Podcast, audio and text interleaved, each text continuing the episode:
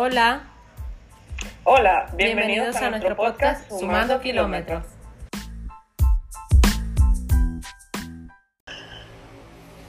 Hola, bienvenidos a nuestro episodio número 12, al cual llamamos Emigrar, parte 2. ¿Cómo estás, Dali? Bien, ¿y tú? Bien, un poco cansada. Justo hablaba ahora con Dali de que aquí han hecho el cambio de uso horario porque ya estamos en otoño y le digo, son casi las 4 de la mañana para mí. Bueno, para mí son las nueve y media más o menos de la noche y ya yo tengo un sueño como que son las 12. En serio, yo soy como una viejita porque yo me paro muy temprano para poder cumplir con todas mis tareas del día y obviamente no faltar al gimnasio. Y ya cuando son las 9 de la noche, ya, ya a las 9 de la noche ya yo no puedo más con mi vida. Ya yo a las nueve y media tengo que estar durmiendo. Ya. Así que ya yo pasé mi límite. Exacto, ese es como el ritmo de vida que uno lleva del otro lado del charco. Exacto. Que tú sabes que yo me, pongo, yo me pongo a pensar y uno cuando estaba, o sea, por ejemplo, es diferente, ¿no? Porque tú, bueno, hiciste más cosas de las que hice yo, por ejemplo, estando en Maturí, porque es que yo no sé, allá la gente como que vaguea demasiado. Dice que trabaja, pero yo no entiendo qué es lo que ellos trabajan. Y que yo creo que una vez lo dije, pero, o no sé si lo dije, pero cuando uno sale de allá de Venezuela, uno conoce lo que es realmente trabajar. Sí, sí lo has dicho. Y este es, es así, o sea, es un tema como que, wow, o sea, uno tiene que ser capaz de hacer cualquier cosa para uno mm. llegar a mantenerse. O, o por lo menos para sobrevivir. sobrevivir, correcto. Y, y llevarte tu, poder llevar tu comida día a día, porque si no, no es sencillo. Sí, y por ejemplo pagar el apartamento, la habitación o lo que sea, pagar las cosas que, que hay que pagar cuando uno es adulto e independiente. Wow, sí. Qué difícil. En serio. De verdad que llegar adulto es como que, Dios mío, cuando empiezas a, a, a pagar facturas de o yo las pagaba allá, pero no era igual, porque allá tú las pagas cuando te da la gana. Pero aquí es como que... Además que... Es, los servicios no funcionan, ok. Y tú podías pasar seis meses sin pagar la luz y no pasaba nada, nadie te la iba a cortar. A menos que tuvieras demasiada mala suerte. Exacto, que le cayeras mal al tipo o a la tipa. O sea, pero de resto, nadie te iba a cortar la luz.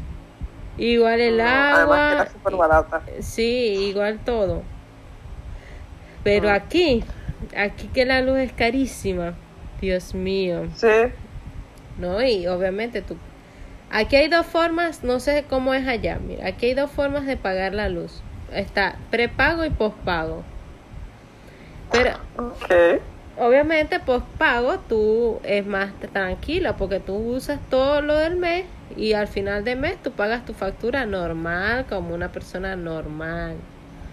Pero está el sistema prepago que o sea yo creo que lo usan mucho las personas que rentan apartamentos que como tú sabes que pueden estar en constante movimiento los inquilinos entonces lo que hacen es que ponen le dan el, no sé, el número del regulador o del medidor a la persona y van y meten, qué sé yo, aquí el, la moneda es peso, pero vamos a decir que mete 10 dólares, 20 dólares. Y eso es lo que tú tienes para gastar, o sea, para consumir, mejor dicho. Y dependiendo de tu uso de luz, obviamente, tú consumes ese, esa cantidad de dinero o no. El tema es que, por ejemplo, si tú metiste 10 dólares y a mitad de en la madrugada de repente te lo consumiste, chao, o sea, te quedaste sin luz. No. Sí, es así de fuerte. Exacto. Y entonces, ahora mismo, ese es mi sistema.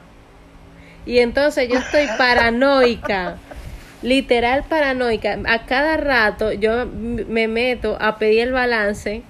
Había un sistema muy tecnológico WhatsApp y ahora no sé qué le pasó, ahora no funciona. Y entonces yo ahora, no sé, me meto a cada rato porque me da miedo que entonces yo a mitad de noche me quede sin, sin luz. Dios, qué desesperante. Y rogando que la, sí, y rogando que lo que el, el dinero que metí me llegue al último, porque yo después allí, coño, tú sabes, yo le meto un mejor una mejor porción de plata, pero ya ahorita wow, tuve ahorita vinieron unos días difíciles. Ya que me mudé. Me imagino entonces, ya, ya está lista su casa. Exacto. Y entonces ahora me siento una persona más grande aún porque entonces te das cuenta que tenía que comprar muchas cosas. Lo indispensable que era una plancha. Para planchar su ropa. Exacto. porque ella no puede ir arrugada por la vida. No, una mesa de planchar, wow. Porque y hay cositas, tú sabes, todas las cosas que uno necesita en un hogar para poder mantenerse. O sea, es difícil. Sí, además que es un gasto. Sí, sí. un gasto y como tú dijiste, es un gasto, pero a la vez es una inversión. No, y es un gasto que, es estrictamente necesario, porque si no, ¿cómo hace? No es que es un lujo. O sea, porque o es tener eso o es comer en la calle. Que exacto, que al final creo que te sale más caro. O es tener eso o es lavar en la calle. Entonces son esas cosas como que obviamente uno puede comer uno que otro día en la calle porque tú puedes resolver rápido. Pero tú no vas a desayunar, mm. almorzar y cenar en la calle. Claro, exactamente. O sea, es, muy rudo. Yo puedo resolver. Y tienes la modalidad de pago que, por ejemplo, uno tenía en Venezuela que puedes pagar las cosas por parte. No tienes que pagar todo de una sola vez. Por ejemplo, una cama. Ay, oye, yo la verdad no sé. Yo no sé. A mí me habían dicho que sí, pero yo la verdad no, no he visto un lugar donde, donde diga que puedes pagar en cómodas cuotas. Ah, no, me dio la curiosidad de repente. Pero bueno, ya que Dali por fin consiguió trabajo. Gracias a Dios, eh, bien. Sí. Ya próximamente yo sí consiguiera un trabajo este estable. Exacto, estable y permanente. Exactamente. Con un contratito eh, Qué sexy se oye eso. adecuado a lo que yo quiero. Porque eh, es verdad, todo este tiempo, yo por ejemplo, no sé si te pasó a ti. Yo en Venezuela trabajé de muchas cosas. trabajé de mi profesión, también trabajé eh, de vendedora. Siempre hacía algo, siempre estaba tratando de sacar dinero, de hacer algo. Yo creo que empecé a trabajar a los 19, 20, por ahí. Mira, yo creo, después de mi papá, que para mí es la persona más trabajadora del mundo, esté donde esté. Coño, yo creo que tú eres la segunda persona que conozco que más ha trabajado en Venezuela. no jodas. Porque es que en serio, ya la gente dice que trabaja, pero lo que hace es chilear. Ya, sí, vale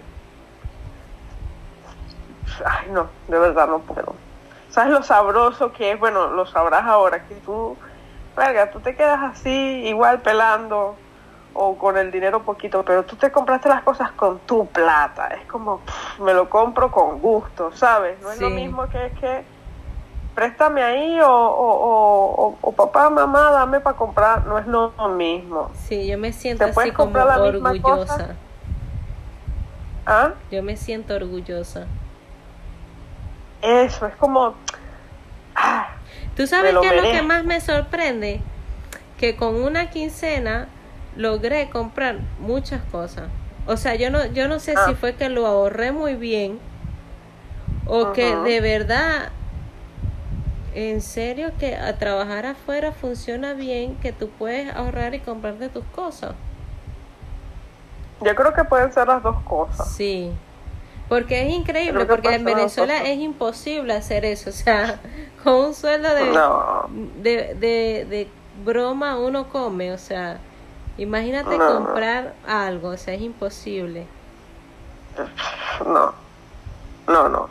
O comes o te compras algo. Y algo me refiero a un par de zapatos. Pero me pasa también que, por ejemplo, eh, yo antes, anteriormente trabajaba en otro trabajo donde me daba casi que justo para comer y pagar este los servicios y todas las cosas de apartamento y todo esto. De uso básico o sea justo justo yo compraba mi comida básica lo que no era como que iba a salir a comer no eso no me daba. O sea era hacer ah. mercado y luego pagar todas las cosas necesarias que tenía que pagar y ya, se me, se me iba el dinero. Y por eso en un momento yo le perdí la fe a la cosa. Pero no sé, siempre uno puede ser no sé, retribuido. Y entonces... No, y... Ya ahora veo que sí, como que sí fluye la vaina. Sí. Yo te iba a decir eso por, o sea, un comentario anterior y, y me lo complementa, que es que al principio eh, yo le he dicho a mi papá, mi papá tiene creo que cuatro meses que, que, que llegó a España este, y yo le digo, yo no he conocido una historia de alguien que haya emigrado y le haya ido espectacular desde el día uno. O sea, pero me refiero a gente humilde, sabes, que sale de su mm. país con pocos recursos y tal, o justo. O sea, no conozco una historia que, bueno, sí, llegué y todo maravilloso, papeles, trabajo, casa, todo. No. Sí, yo sí conozco. Sino, ¿Sí? Sí. Pero, pero, ¿salieron con dinero o sin dinero? No, o sea, normal, salió de Venezuela con un trabajo ya. Ah, pero salió con un con un no, te estoy diciendo alguien que cogió su maleta y dijo, bueno, yo me voy a ir a ese país a buscar una nueva oportunidad. A eso me refiero. Mm, ya. Sabes que no no que no viene con un, con un trabajo o no, no, o sea, llegó aquí o, donde sea y, y le tocó empezar desde cero, totalmente desde cero en todo. Y, y yo estos días he estado reflexionando y yo digo, wow, yo empecé a trabajar en lugares que me trataban súper mal o no me pagaban lo que me tenían que pagar y tal. Y yo ahora pues me, me he tomado mi tiempo para decir, pues mira, ahora yo quiero aprender tal cosa y quiero trabajar en tal lugar o en tal tipo de lugar, ¿sabes? Y yo no voy a cobrar menos de tal sueldo. Entonces por eso creo que uno va como evolucionando. Sí. Y, y no, y, dándose, dándose como un puesto o un target, no sé. Exactamente. O sea, cuando ya tú empiezas a ver lo que tú vales, lo que tu trabajo vale, tú no, tú no permites que abusen de ti. Así tengas la necesidad, porque bueno, todos tenemos la necesidad y más no estando en nuestro país. O sea, obviamente todos tenemos necesidades, o sea, desde las más básicas hasta las más materialistas. Pero mm, yo creo que eso uno lo va aprendiendo poco a poco.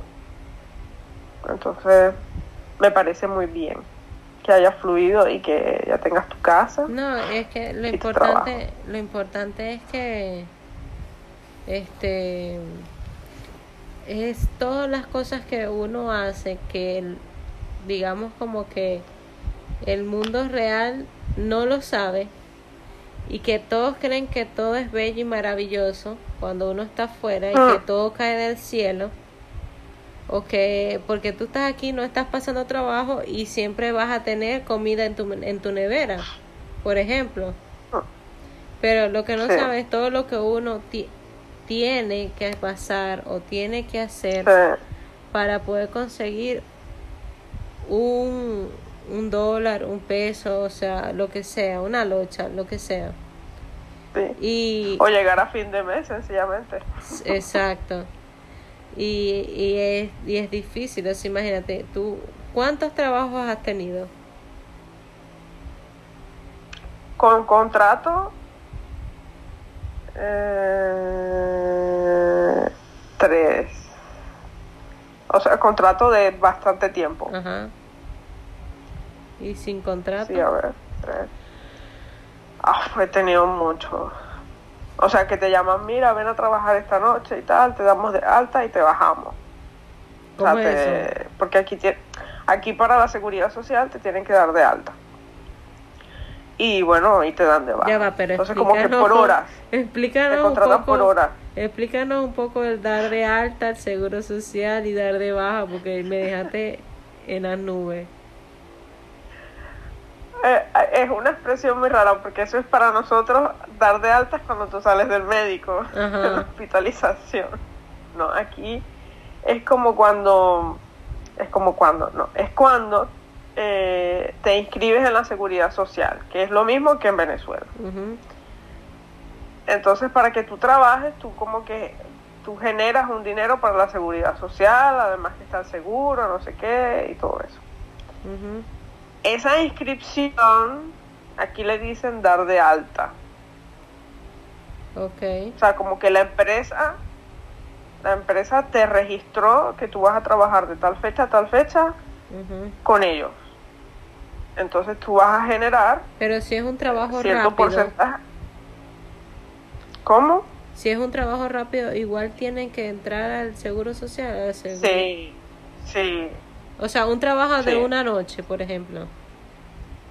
Sí, no todo el mundo lo hace, obviamente. Pero digamos que los restaurantes que son serios te dan de alta por las horas que hayas trabajado y te, y te dan de baja. O por ejemplo... O sea, ¿y eso que te ayuda a cotizar algo o cómo es la cosa? Cotizar para la seguridad social. Cotizas, entonces, por ejemplo, eh, eso yo no lo entiendo muy bien, la verdad. Si alguien sabe, nos puede ayudar. Eh, cuando tú cotizas a la seguridad social, tú tienes derecho, por ejemplo, cuando te quedas sin trabajo para el paro. Entrar al paro es en ese tiempo que tú no tienes trabajo, ese dinero que tú cotizaste, mm, lo, puedes tener como un sueldo. Mientras consigues trabajo.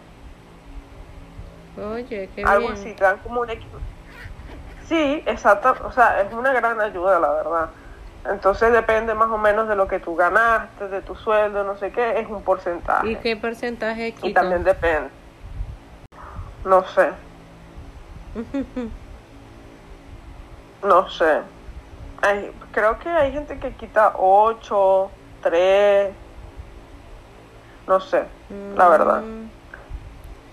Ya. Me jodiste, me dejaste, porque no, o sea, no sé. Sé que lo he visto porque ellos cada, cada mes, eh, por ejemplo, si tienes un contrato, si estás trabajando a largo plazo, ellos te dan todos los meses una hojita que tú firmas como una factura. Entonces ahí se ve reflejado todo lo que ellos te quitan. Ok. O sea, sueldo y todo eso. Entiendo. Pero bueno, lo de en, en líneas generales lo que lo que quiere decir dar dar de alta es eso, como que ellos te te agregan a ese sistema y te dan de baja cuando ellos ya no están, o sea, ya tú no trabajas mm. para ellos. Ya. Entonces, pero por fuera has tenido mucho, más de 10 trabajos, más de 20. Bueno, más de 20 no sé. Más de 10 sí. Pero he tenido unos cuantos, sí. bueno, yo nada más he tenido dos. Y... Pero bueno, también yo, son cuatro años. Sí, bueno, es bastante tiempo. Pero con todo eso, o sea, por ejemplo, tengo anécdotas de amigas que han salido y que este les han tocado hacer cualquier tipo de cosa. Sobre, tú sabes, cuando, sobre todo cuando uno va, ¿no escucha? Sí, estaba saludando a Julián. Ah, ok. que acaba de llegar. ya, este, hay que, porque hay países donde uno tiene como más posibilidades de ejercer su carrera, sobre todo en los latinos. Pero hay otros donde, o sea, casi que imposible, tienes como que volver a nacer. Eh, un momento romántico de Josie y su pareja. Corazoncitos al aire. Exactamente. Se fue. Este... por la gata. Bueno, entonces este es más difícil poder ejercer afuera eh, en países, ¿cómo se llama? No latinos. Aunque hay quienes tienen su super suerte que llegan a ejercer y creo que esos, porque esos países que es más difícil, eh, la remuneración es, wow, buenísima. Ah, claro, claro.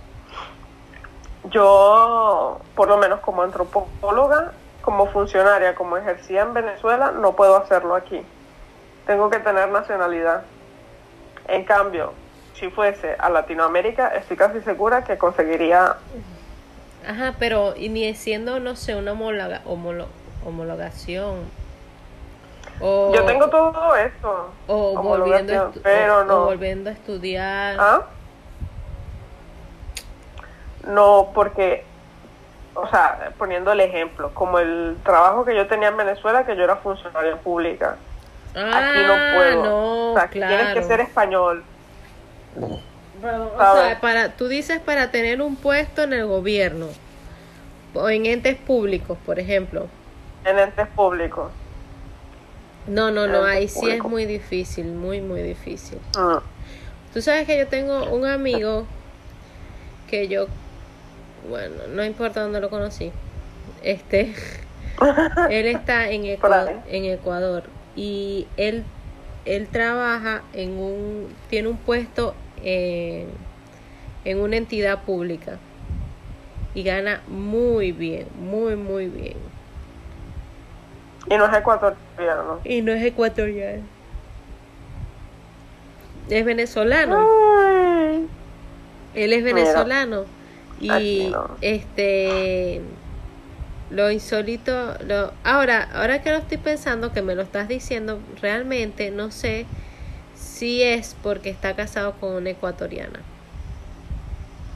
Entonces ah, pudo haber sacado los papeles, pero, pero, ajá, igual no es venezolano, o sea, igual sigue siendo venezolano por más que saque los papeles, porque tú podrías tener los papeles, por ejemplo, un ejemplo, que tengas los papeles de que estás casada con un español, pero no sé si puedas ejercer un, un puesto público.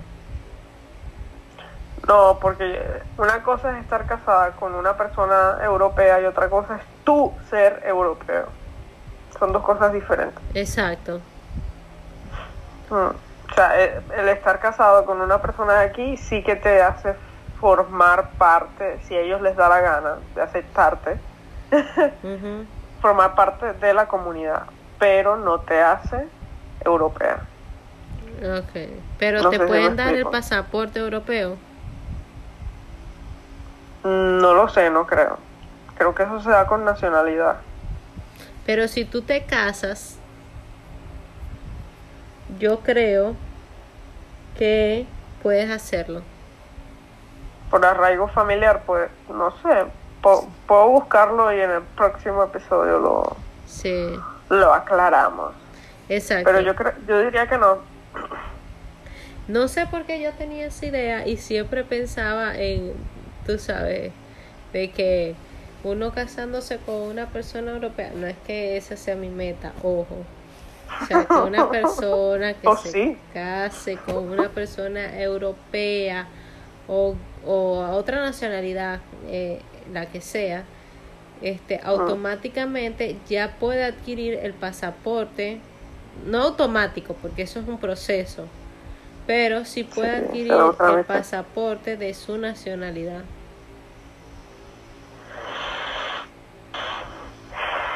No lo sé, lo voy a averiguar, pero yo diría que no. Sí, sí. Que eres tú quien tiene que solicitar asumir esa, esa nacionalidad como tuya. Y ahí tú sí poder solicitar el resto de documentación.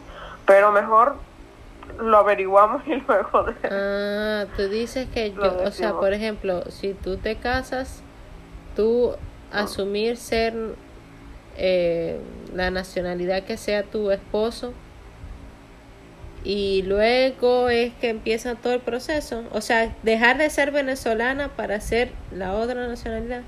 ¿Es así? ¿Qué tú crees? En nuestro caso no, o sea, no.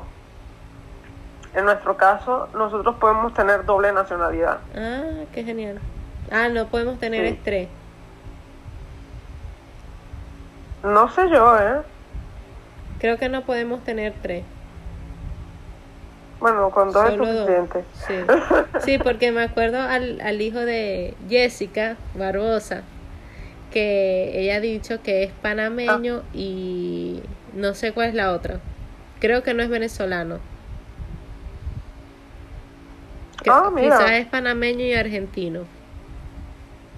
O Ah, panameño. porque, el, el- por- ellos tienen porque otra. el marido de ella es argentino. Sí, pero ella tiene otra nacionalidad, no sé si es español o italiano o algo así, entonces a lo mejor tiene el, el panameño y el, esa nacionalidad. Es algo por ahí. Mm, Pues no lo sé. Lo voy a averiguar. Pero es difícil porque... Pero, no sé, esas son cosas, detalles que deberíamos de saber. Nosotras que estamos fuera, indagar un poco más sobre eso.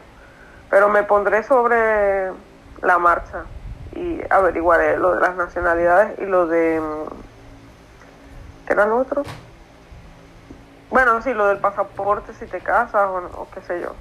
Sí, tenemos... Pero bueno, el hecho es que eh, hay Ten- países que, que cuidan su, digamos que su trabajo o sus puestos públicos y solo personas de su país pueden obtenerlos, como es el caso de España, que a mí me parece muy bien. Lo único es que a mí me jode un poquito porque a mí me encantaría volver a trabajar en antropología.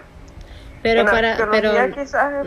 pero ¿no? tienes que trabajar de en un puesto público para hacer ejercer como antropóloga.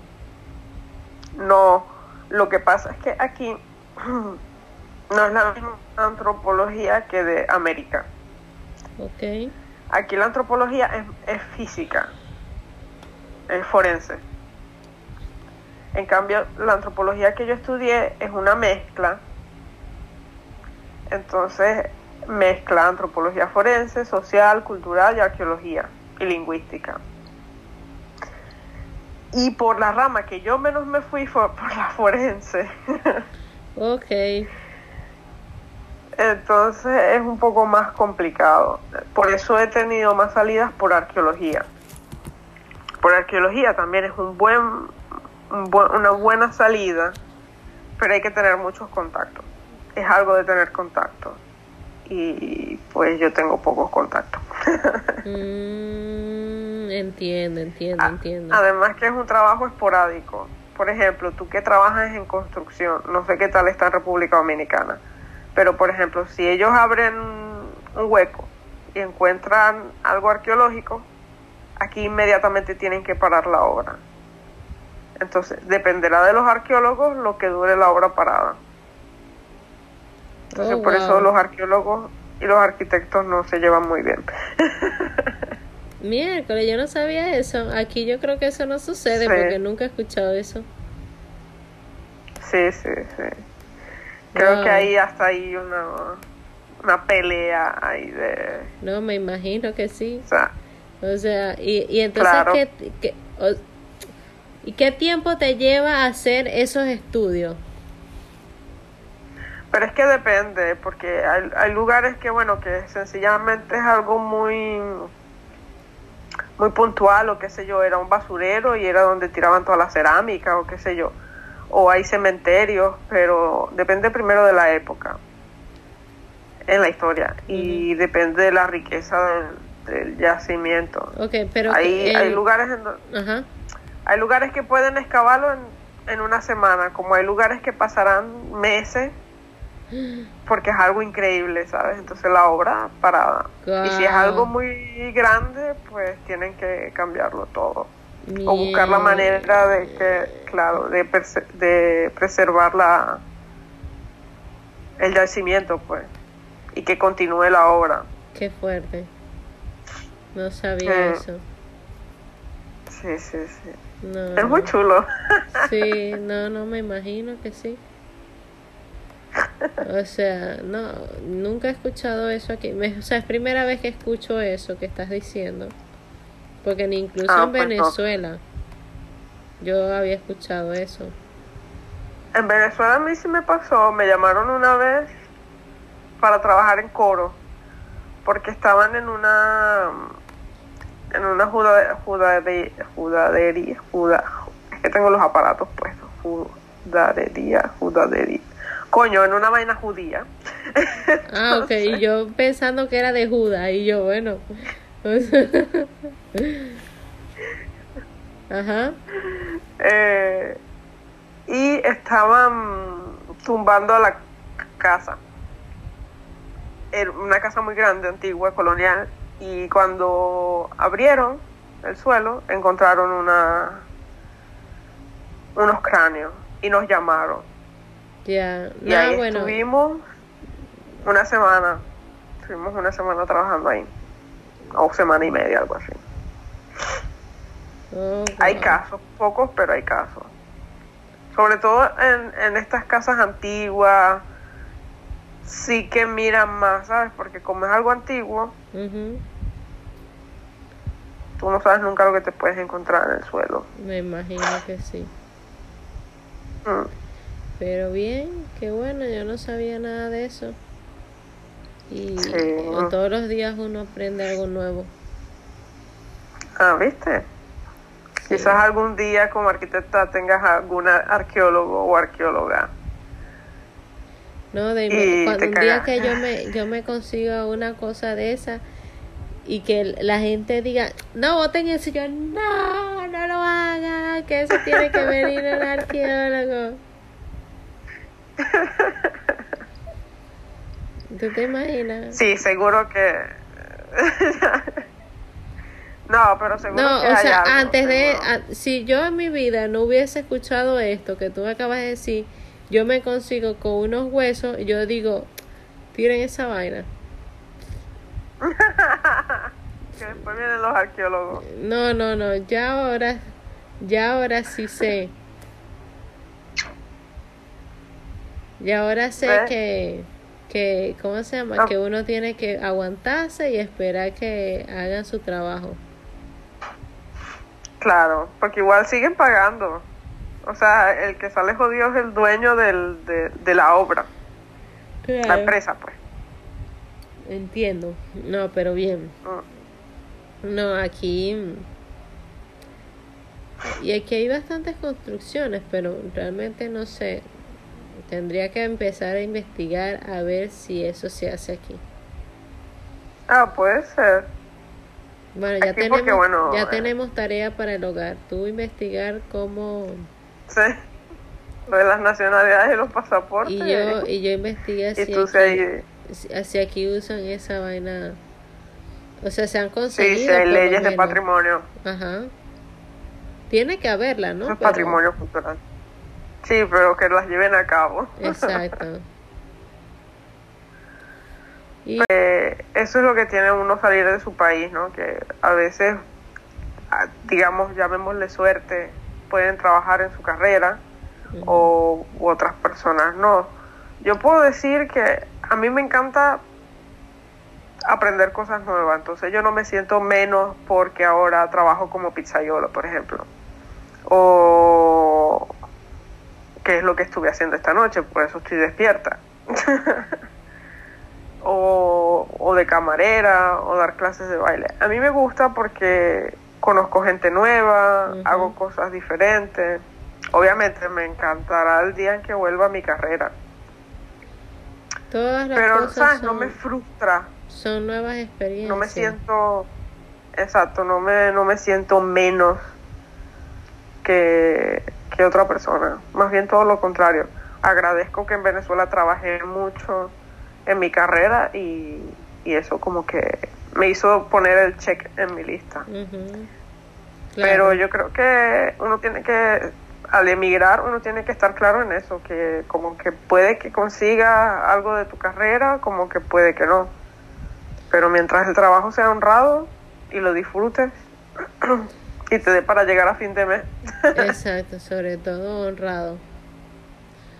Porque Exacto. tú sabes que hay trabajo, trabajitos donde aquí sobre todo es difícil porque hay veces eh, como que nos tienen un un no sé cómo decirte un- o sea las venezolanas están tú Un sabes prejuicio. Ajá, exacto. Y obviamente no son todas. Hay quienes vienen a trabajar, pero hay, hay sus otras que vienen es a joder. Y como todo el mundo. exacto. Y es difícil. Bueno, como todo el mundo no, pero como todo. Eh, es difícil lidiar contra eso. Pero lo importante es que este uno salga y salga a hacer las cosas bien para dejar el Mm. nombre de Venezuela en alto. Porque si va a salir y pasa algo mal, conchale, no, no lo haga. Quédate con los chavistas. Que es Exacto. bastante mierda que hacen. Porque, o sea, lo que hacen es rayarnos a nosotros, los buenos. Claro. Que somos más. Siempre somos Eh, sí, lo que pasa es que trabajamos callados eso y también. no deberíamos de alzar la voz y decir, mira, somos buenos Pero haciendo lo tú que sabes que poco a poco han salido como más de esos buenos que hacen cosas extraordinarias que nadie sabía, pero ahora se están dando a conocer justamente por todos estos boom. Mm, Entonces, parece que está bien. sí. Sí, sí, sí, total. Creo que cada vez abarcamos más, en serio que sí. Estamos dominando el mundo. Sí.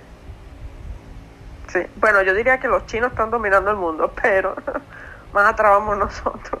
Eh, estamos en una competencia a ver quién domina más. Pero ellos se reproducen Sí, como pero- ratones. Ah, no, yo no, no sé. No sé, de verdad. No sé. Pero bueno, chicos y chicas, eh, esta es nuestra segunda parte de emigrar. Para que vean que también no ha sido fácil, pero que bueno, hemos sobrevivido y yo creo que solo hay que mirar hacia adelante Sí, y no trabajar. y que- Lo que uno quiera hay que trabajar. Y que no, no hay que tenerle miedo al trabajo, tampoco creer que porque uno está afuera, eh, las cosas le llueven del cielo y que todo es bello y mara- maravilloso. Realmente uno también pasa trabajo.